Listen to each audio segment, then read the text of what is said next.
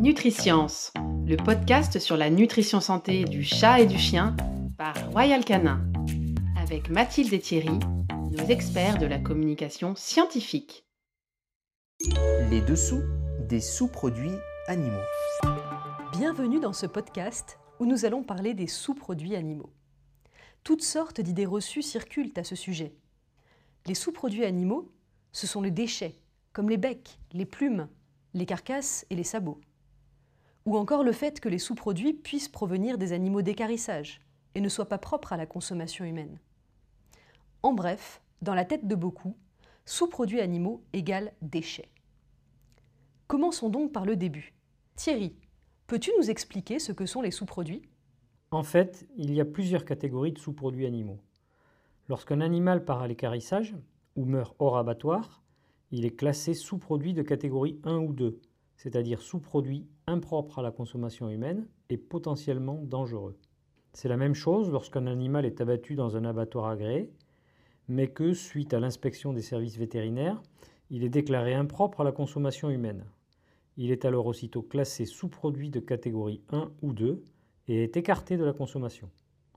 Ces sous-produits peuvent être utilisés à des fins de production d'engrais ou de biogaz pour certains d'entre eux, mais en aucun cas être utilisés pour la fabrication d'aliments à destination humaine ou animale. Mais Thierry, si c'est interdit, pourquoi cette suspicion du grand public sur l'utilisation possible d'animaux euthanasiés ou partis à l'écarissage? Parce que la loi n'est pas la même partout. Aux États-Unis et au Canada, cela est possible, alors qu'en Europe, c'est strictement interdit. À ce propos, il est important de se rappeler que, quel que soit le pays où se trouve l'usine de production, Royal Canin utilise, dans ses aliments, que des matières premières déclarées propres à la consommation humaine. Et donc, si en Europe il est interdit d'utiliser des produits animaux impropres à la consommation humaine, qu'est-ce qui est utilisé exactement dans les aliments pour chiens et chats? Effectivement, en Europe, ne sont utilisés que des produits animaux déclarés propres à la consommation humaine.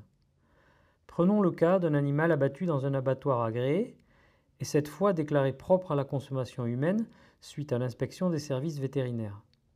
Cet animal sera dépecé, et en fonction de l'offre et de la demande, certains morceaux partiront à destination de l'alimentation humaine.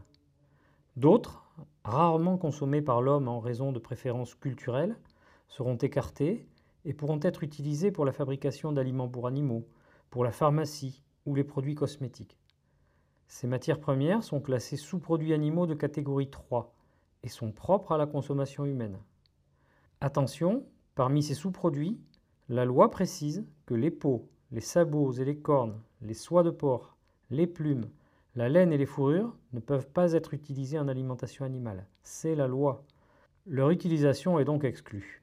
Du coup, quelle est la nature de ces sous-produits de catégorie 3 qui arrivent dans les gamelles de nos chiens et nos chats? La plupart du temps, il s'agit d'abats. Cœur, foie, rein, gésier, poumon, cou, carcasse. Concernant les carcasses, elles peuvent être incorporées et broyées telles quelles dans les aliments bas de gamme. A l'inverse, les fabricants d'aliments haut de gamme, comme Royal Canin, utilisent uniquement la viande restante sur les carcasses, qui sera séparée mécaniquement des os, et le reste de la carcasse est jeté. Et si un fabricant utilise uniquement de la viande, c'est-à-dire du muscle strié squelettique comme le steak ou le filet, peut-il écrire sur le paquet l'allégation sans sous-produit? Non, car le terme sous-produit n'est pas juste un terme technique désignant les abats ou morceaux classiquement non consommés par l'homme. C'est aussi un terme réglementaire. Quelle que soit la nature des morceaux utilisés pour fabriquer des aliments pour animaux, du moment qu'ils quittent la chaîne d'alimentation humaine pour arriver dans la chaîne d'alimentation animale, ils deviennent réglementairement des sous-produits. Et ce, même s'il s'agit d'une cuisse de poulet ou d'un filet de bœuf. Donc, un aliment pour chien ou chat sans sous-produit, d'un point de vue réglementaire, ça n'existe pas. C'est pour cela que l'allégation sans sous-produits animaux est interdite par la loi sur les emballages de croquettes ou de pâté. Autre question, Thierry. Cette fois sur la nature des morceaux utilisés. Pourquoi les fabricants d'aliments pour chiens et chats utilisent des abats, morceaux jugés moins nobles que la viande? D'abord parce que le plus important, ce sont les nutriments qu'il y a à l'intérieur. Et d'un point de vue nutritionnel, la plupart sont très intéressants. Les morceaux de viande récupérés sur la carcasse, avec une partie d'os ou de cartilage, sont riches en protéines, mais apportent aussi du calcium et du phosphore, pour lesquels, rappelons-le, les chiens et les chats ont des besoins bien plus élevés que ceux des humains. Le cœur est riche en protéines et en taurine.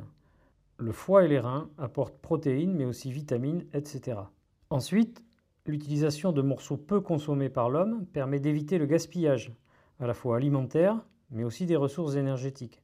En effet, en France, seuls 68% d'un poulet ou 54% d'un bœuf sont directement consommés par l'homme. Si les abats n'étaient pas utilisés en alimentation animale, ils seraient jetés, occasionnant un gaspillage immense. Et du coup, si on poursuit cette idée, il faudrait alors élever des animaux spécifiquement pour nourrir les chiens et les chats. Cela aurait un impact écologique gigantesque, les protéines animales étant particulièrement coûteuses en ressources. À ce titre, la WWF a publié un court article encourageant les fabricants d'aliments pour chiens et chats à utiliser les sous-produits, en qualifiant cette pratique de plus écologique. En conclusion, gardez en mémoire les points réglementaires clés, notamment le fait qu'il ne peut y avoir dans les aliments pour chiens et chats que des morceaux animaux déclarés propres à la consommation humaine. Et n'oubliez pas que le plus important, cela reste les nutriments, pas les ingrédients.